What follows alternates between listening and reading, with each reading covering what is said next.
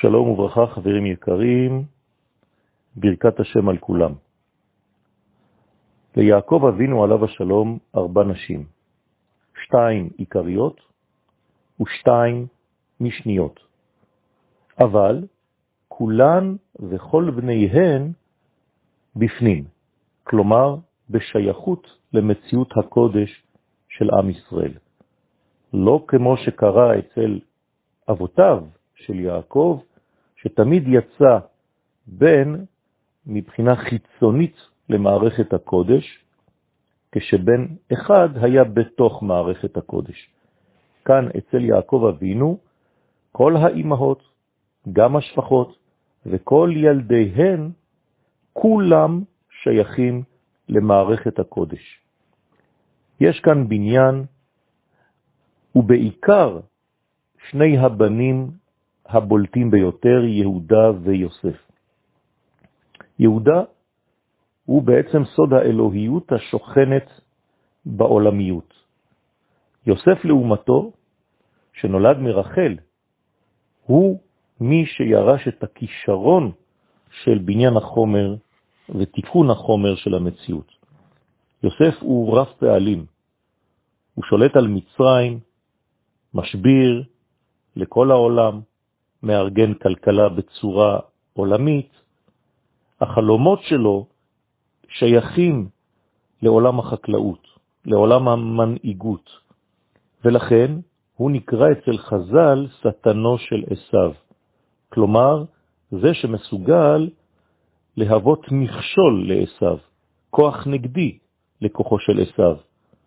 כלומר שליוסף יש את הכישרון שהיה אצל עשיו, הכוח לגבור על מכשולי העולם הזה, לסדר את העולם הזה, לבנות את העולם הזה, ממש.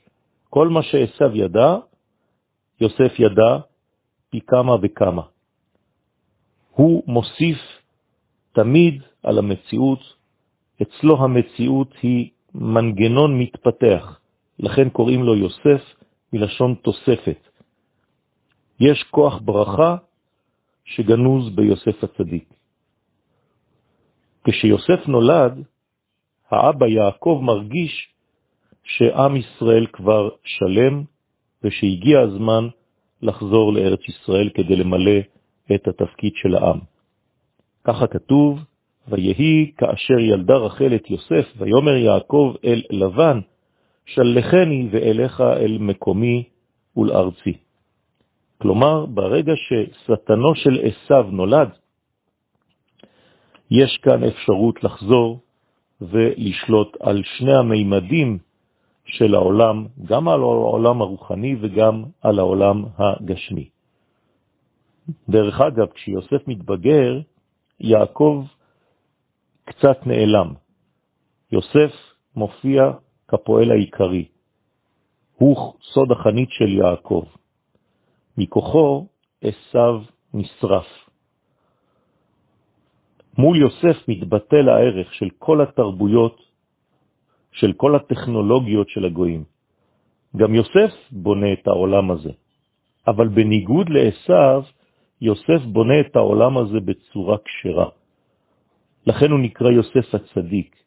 הוא בונה את העולם לא מתוך רשעות, לא מתוך חורבן, אלא מתוך צדקות, מתוך שייכות לקודש העליון. הוא יודע להתגבר גם על המערכות של החומר ולכל הנטיות שקשורות לעולם הזה. הוא נקרא צדיק לאחר שהתגבר על הפיתויים של אשת פוטיפר. זה לא סוג של צדיק שלומד בבית המדרש. צדקותו של יוסף היא דרך ההתגברות על כל הנטיות של הגוף, על הנטיות החזקות ביותר. יוסף הוא כובש של החומריות.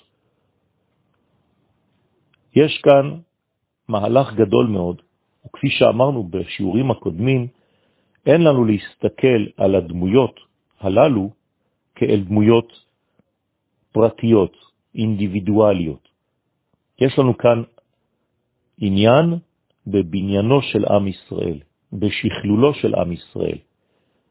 ולכן את כל הדמויות הללו צריך להכניס למערכת שהולכת ומופיעה את עם הקודש בעולם הזה.